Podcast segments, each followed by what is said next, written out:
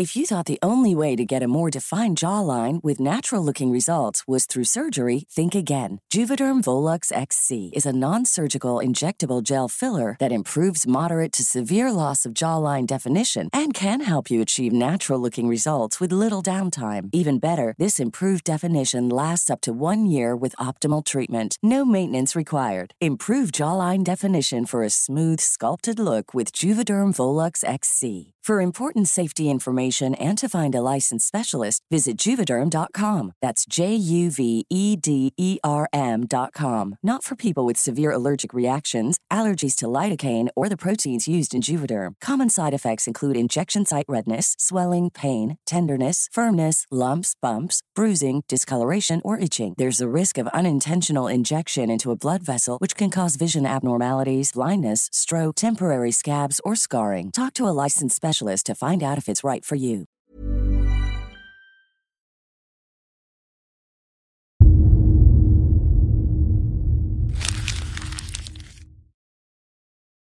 Seguirle el ritmo al país no es cosa fácil, pero en este espacio intentaremos, semana a semana y en 25 minutos, comprender juntos lo que sucede en el territorio que habitamos.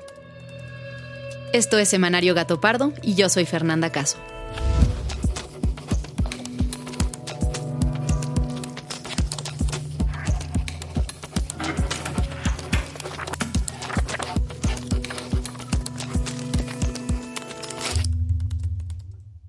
Hola, les platico que ya está en tiendas la nueva edición de la revista Gato Pardo. Este número está dedicado al cambio climático y honestamente es un trabajo increíble. Mi pieza favorita, aunque es de una historia triste, es un reportaje sobre la gradual desaparición de las luciérnagas en Tlaxcala. Vale mucho la pena. Ahora sí, vamos a los temas de la semana, los cuales discutimos en la Junta Editorial.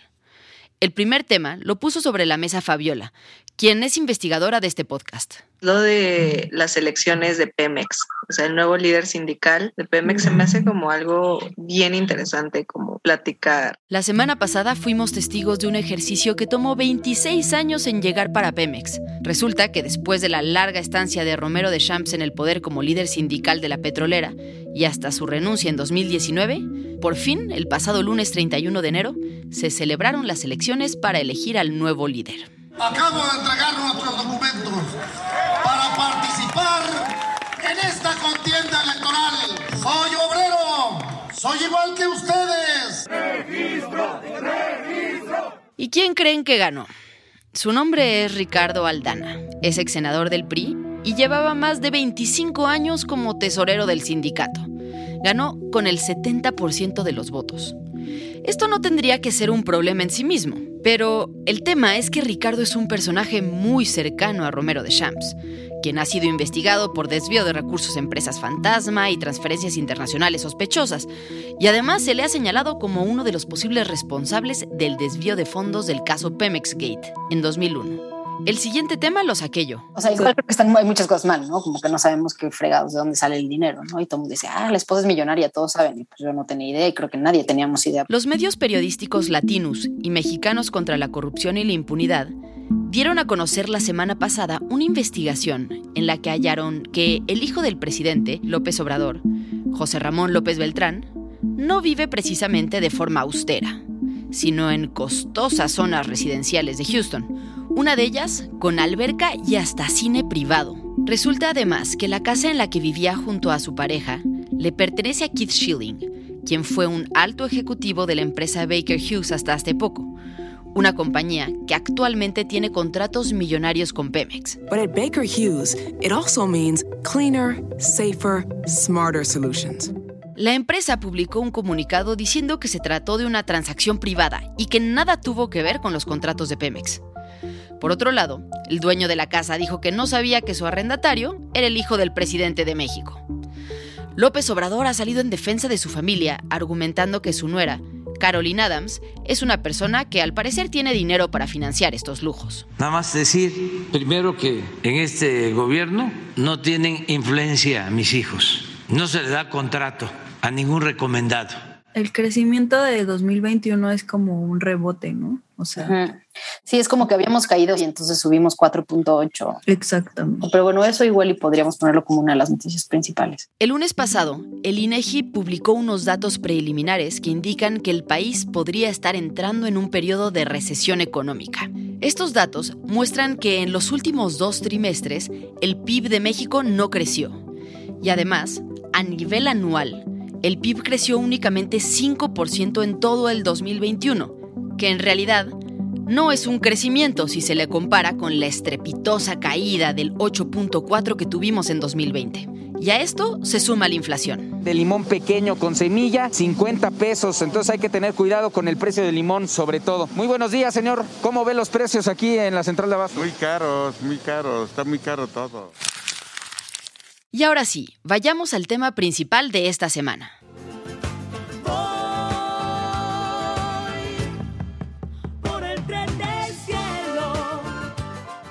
El tren Maya, que generó una enorme controversia desde que se anunció y ha levantado más y más cuestionamientos mientras avanza su construcción. Pero antes de entrar a las polémicas, ¿qué es el tren Maya y en qué consiste el proyecto? Bueno, pues la página oficial del tren lo describe así. El tren Maya es un proyecto para mejorar la calidad de vida de las personas, cuidar el ambiente y detonar el desarrollo sustentable. Recorrerá una distancia de 1.500 kilómetros y pasará por los estados de Chiapas, Tabasco, Campeche, Yucatán y Quintana Roo. El proyecto está dividido en ocho tramos que conectan centros culturales y de descanso a través de 21 estaciones y 14 paraderos en toda la península de Yucatán. Al proyecto, simplemente en 2022, se le destinaron 63 mil millones de pesos, que son el 96% de todo el presupuesto de turismo. O, dicho de otra manera, la única apuesta turística de este gobierno es el tren Maya. Se trata de suficiente dinero como para que todos los habitantes de la Ciudad de México compraran los boletos más caros, que son muy caros, para el concierto de Bad Bunny en diciembre.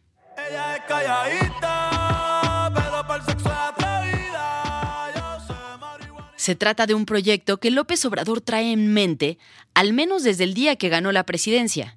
Lo mencionó así en su discurso en el Zócalo Capitalino. Se construirá el tren Maya para comunicar por este medio de transporte rápido y moderno a turistas y a pasajeros nacionales. El planteamiento suena bien. Es más, suena muy bien. ¿Quién podría estar en contra de que se invierta en un buen transporte público para recorrer las bellezas naturales y culturales del país? Que haya mejores oportunidades económicas en zonas pobres del sureste y que se cuide el medio ambiente. Pero, entonces, ¿por qué el proyecto ha generado tanto ruido? ¿Por qué han tenido que cambiar tantas veces las rutas? ¿Y qué hay de los sobrecostos? ¿Cuándo va a estar listo? Pues con estas preguntas en mente, Majo, Fabiola y yo, que somos el equipo de investigación de Semanario Gato Pardo, nos dimos a la tarea de buscar datos e información que nos permitieran entender lo que está pasando con esta mega obra del gobierno federal. No hay tiempo que perder, el deber nos llama. Pero antes de adentrarnos en los detalles de este tren en particular, vale la pena preguntarnos, ¿por qué no hay más trenes en México? ¿Por qué aquí no existen redes ferroviarias para pasajeros como aquellas que conectan Europa o incluso ciertas zonas de Estados Unidos. ¿Cuál es la historia? Pues bueno, todo empieza en 1837.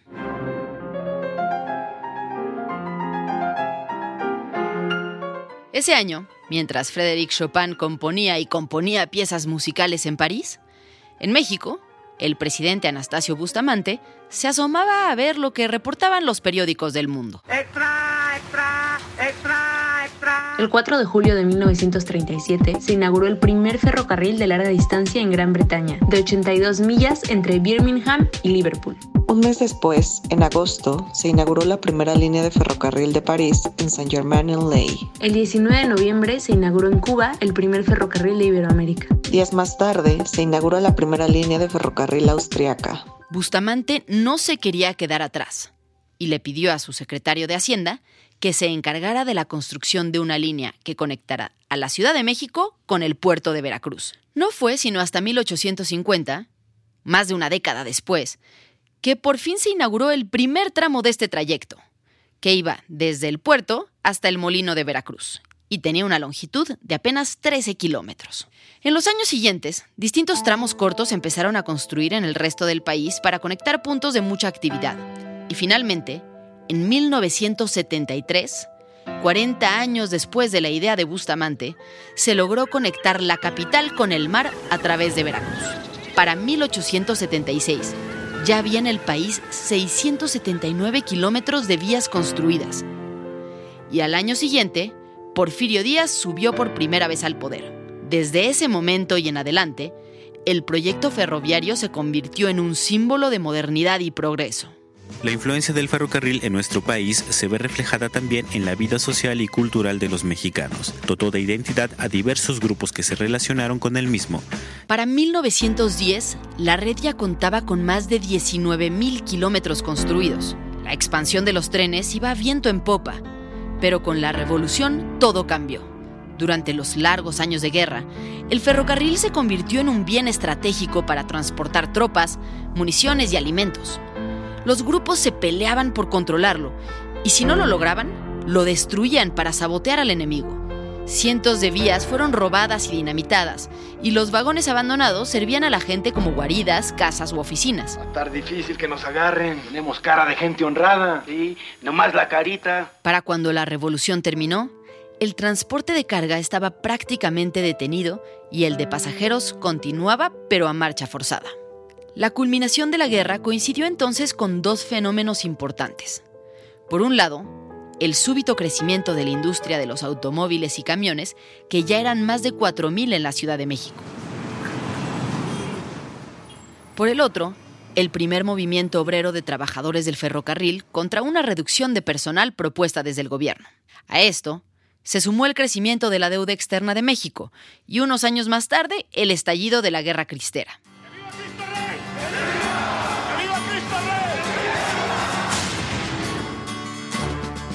Durante las siguientes décadas, el proyecto se quedó casi estancado. El ferrocarril pasó de nacionalizaciones a privatizaciones y viceversa, una y otra vez. Gobierno tras gobierno intentaron hacer de él un negocio rentable, o al menos funcional, pero ya era demasiado tarde. El descuido y deterioro se habían acumulado por años.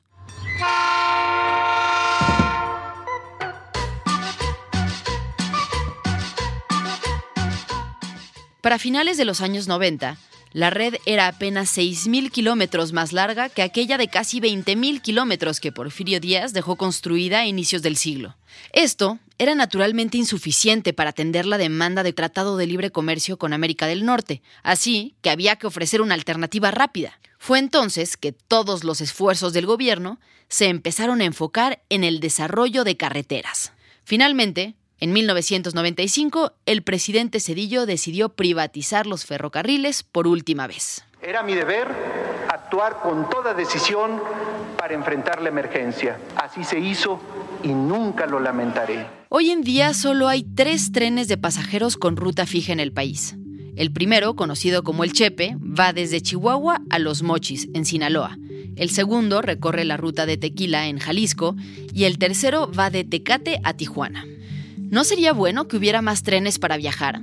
Son opciones de transporte mucho más ecológicas que los aviones o los automóviles y también suelen ser viajes más baratos y cómodos. Así que, ¿por qué hay tanta polémica con respecto al tren Maya? Pues empecemos por lo más básico.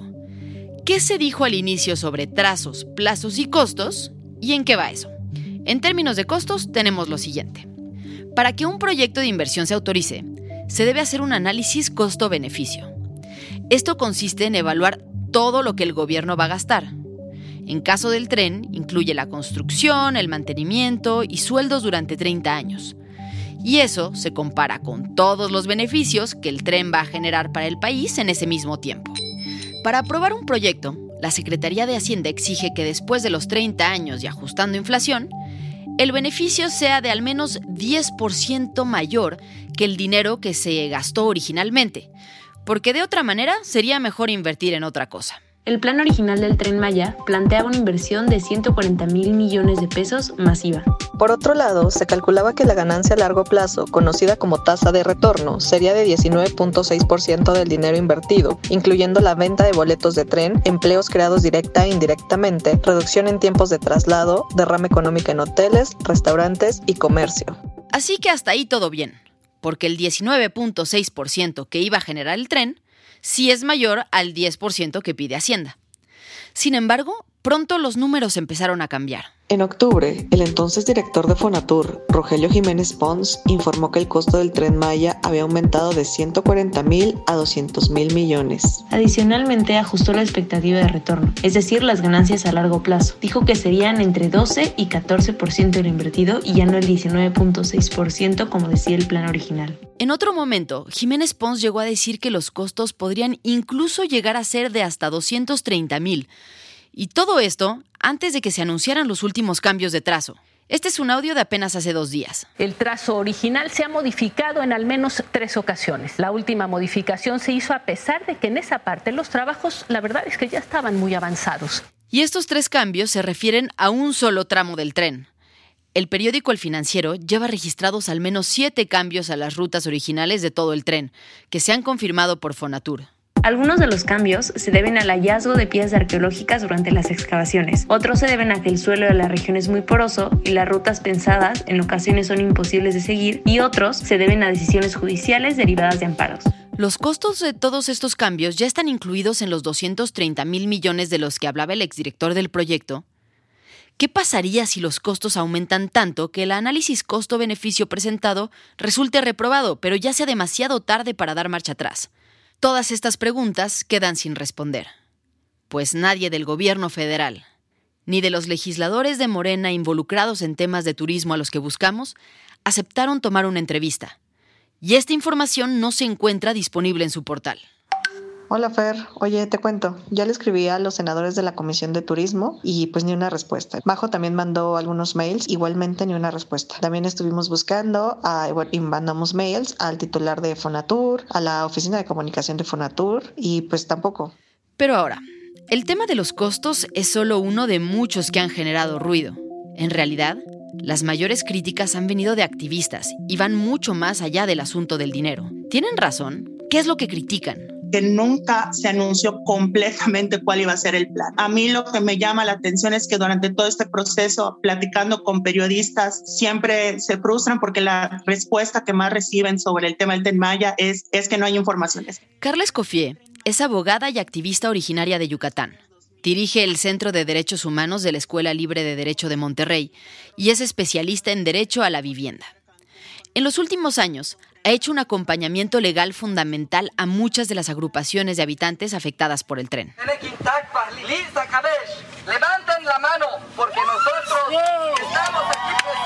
Cuando le pregunto a Carla su opinión del proyecto, me deja ver dos cosas. Primero, que existe una falta de información generalizada sobre los planes. Esta falta de información se traduce en preocupaciones genuinas sobre el proyecto turístico, que va más allá del tren en sí mismo.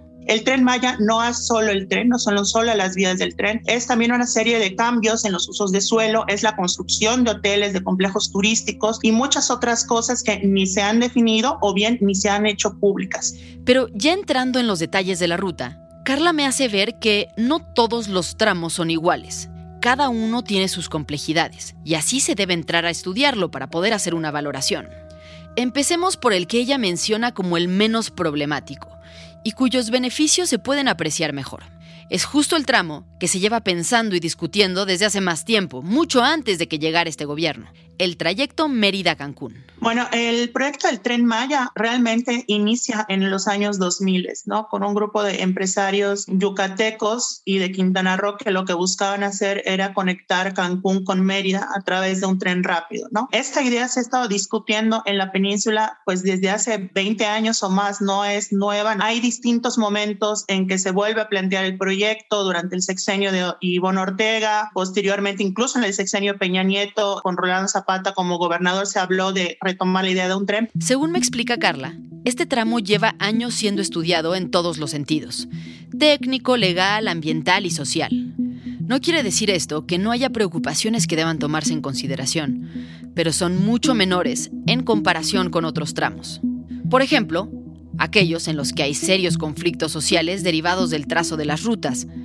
Un ejemplo de esto son las vías que pasarán por Campeche. Y el querer desalojar a 300 personas en la ciudad de Campeche solo para que pase un tren por el capricho de que el tren llegase a la estación antigua, al edificio de la estación antigua tal y como había sido en los años 30 cuando funcionaba el tren, pues es un absurdo, es anteponer los símbolos a la población, ¿no? Entonces son 300 familias que no querían irse, ¿no? La población a la que hace referencia Carla en Campeche ha tenido que litigar con su ayuda a fuerza de demandas, han logrado hacer que el gobierno cambie la ruta, pero no ha sido sencillo y la batalla aún no está completamente ganada. No hemos terminado los juicios, los juicios siguen avanzando. Por parte del colectivo Tres Barrios, pues la lucha sigue hasta que no hayan garantías de que efectivamente no les van a querer volver a voltear o que no les vayan a querer hacer algún otro proyecto relacionado con el tren Maya sobre esas vías, entre otras cosas. Finalmente, Carla me habla de un tercer tipo de tramos como aquel que incluye las vías que van a atravesar Quintana Roo.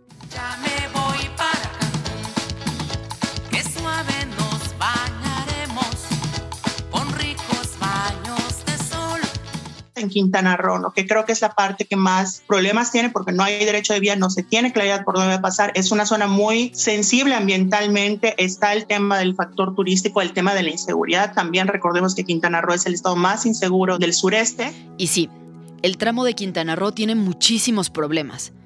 Uno de ellos, y el cual comparte con muchas otras secciones, tal como lo menciona Carla, es el ambiental. El tema no solo tiene que ver con las áreas naturales protegidas como tal, sino también el hecho de que estamos ante la presencia de un sinnúmero de plantas y de animales, ¿no? Hay de flora y de fauna que hay en, en la región y que muchos de ellos están en una categoría de amenazadas o en peligro de extinción. Gustavo Alanís es director del Centro Mexicano de Derecho Ambiental, el CEMDA una organización que trabaja desde hace 28 años por la defensa del medio ambiente y los derechos naturales. Desde que el proyecto del tren Maya se puso sobre la mesa, el SEMDA ha prendido las alertas. Tenemos la visión de alcanzar un México donde las personas viven con bienestar y en armonía con la naturaleza. Gustavo me explica que el primer problema ambiental del tren parte de la falta de estudios integrales. Según me dice, Fonatur decidió no hacer un estudio de los efectos del proyecto en su totalidad, sino partirlo en secciones y solo evaluar los impactos segmentados, lo cual es absurdo, tratándose de un tren que va a atravesar ecosistemas que no responden a divisiones políticas arbitrarias. El proyecto, como te decía yo, va a afectar, ahora sí te doy datos duros, 23 áreas naturales protegidas, incluidas, como te decía yo, Siancán y Calakmul. Hay 7 eh, regiones terrestres prioritarias, hay 11 regiones hidrológicas prioritarias y hay 10 áreas de importancia para la conservación de las aves. ¿no? Entonces, si se lleva a cabo la obra, pues se van a acrecentar estas fragmentaciones. Y no solo eso, sino se va a perder la conectividad ecológica entre áreas de conservación. Ahora, supongamos que con los análisis de impacto ambiental parciales fuera suficiente. Aún así existe otro problema del que Gustavo me habla, y es que los cambios de ruta no están considerando el tiempo requerido para nuevos análisis de impacto ambiental serios. Si pretenden terminar toda esta primera fase en el 2023 como han anunciado está definiendo un nuevo trazo para el tren Maya. Le he pedido al secretario de Gobernación que nos ayude porque tenemos el tiempo encima y no podemos detenernos. Entonces, entre más pronto esté el trazo, mejor. ¿Cómo le van a hacer, por ejemplo, ahorita para decir, ah, pues este es el nuevo trazo y ya hicimos los estudios que toman meses en, dos semanas? ¿no? Y luego, además, pues como hay el decreto que se pueden aprobar los proyectos en cinco días, pues entonces iniciamos. ¿no? Entonces, eso me parece que también carece de toda seriedad y además pone en riesgo no solo al entorno y a la naturaleza por lo que se vaya a hacer, sino que pone en riesgo a los usuarios del sistema. En su análisis del proyecto, el SEMDA advierte riesgos de deforestación, extinción de especies de animales, plantas y árboles, contaminación y agotamiento de fuentes de agua. Navegando en el portal del tren Maya, me topé con dichos del gobierno que generan muchas dudas y corroboran las inquietudes de Gustavo. Por poner un ejemplo, en la página se menciona que es falso que se hayan empezado construcciones sin los análisis de impacto ambiental correspondientes. Los únicos documentos que están disponibles para descargar en el portal son los análisis de impacto ambiental referentes a los tramos 1 al 4 que van desde Palenque a Cancún. Más adelante, la página dice que la manifestación de impacto del tramo 5 está en proceso de elaboración. Sin embargo, Ese tramo, el 5, que es el que va de Cancún a Tulum, está más que documentado que se empezó a trabajar hace meses. Tan empezaron las obras que se arrancaron y supuestamente reubicaron más de 20.000 árboles para poder construir. Y a pesar de que el trazo ya se cambió, quedan los vestigios de aquellos árboles desaparecidos y el material de construcción desperdiciado a lo largo de kilómetros de carretera. Una de dos. O esa manifestación de impacto ambiental simplemente no existe, o el gobierno está haciendo complicadísimo el acceso a documentos básicos. Una, una, una, una de dos, una de dos. Le pregunto a Gustavo su opinión de los 20.000 árboles y la explicación del gobierno de que todos se volvieron a sembrar en otros lugares. ¿Qué tan cierto puede ser esto de que los árboles se trasplantaron? No, es una gran mentira. Eso está documentado, hay video, en fin, ¿no? es, es, es una mentira más. Finalmente, regreso para preguntarle a Carla, la abogada, sobre los plazos. El gobierno ha insistido en que el tren se va a inaugurar en el 2023 y que a pesar de los retrasos por la pandemia, llevan el 40% de la primera fase terminada. ¿Es posible que se inaugure el próximo año? Mi perspectiva es que el tren no se va a terminar con las dimensiones que, se estaba planteando, al menos no en este sexenio, tendrían que apostarle a que se continúe en el siguiente sexenio. Yo creo que la parte, insisto, de Mérida Cancún es la que menos oposición social tiene, la que es más clara desde más tiempo que se ha estado digiriendo en el debate local. Yo creo que ese se va a terminar, pero el proyecto como tal, de por sí, desde que se inició, era una proeza casi imposible eh, terminarla en seis años. Este sin duda será un tema que dará mucho de qué hablar en los próximos años. Y en Gato Pardo lo seguiremos de cerca para mantenerte informado. Con esto estamos llegando al final de este episodio, pero no queremos que te vayas sin antes comentar los temas de los que debes estar pendiente esta semana. Se acerca el 14 de febrero, Día del Amor y la Amistad, pero también es la Semana del Arte en la Ciudad de México, con decenas de exposiciones que pueden ir a visitar, y aquí les dejamos algunas. Zona Maco 2022 con más de 200 galerías en exposición, Monet and Friends, con piezas de Monet, Degas Renoir, entre otros. Y finalmente la Feria de Bada, que reunirá una centena de artistas visuales en Campo Marte.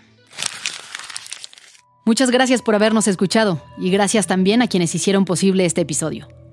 Alejandra González Romo, Guillermo Sánchez y Sandra Barba en la selección de temas y elaboración del guion.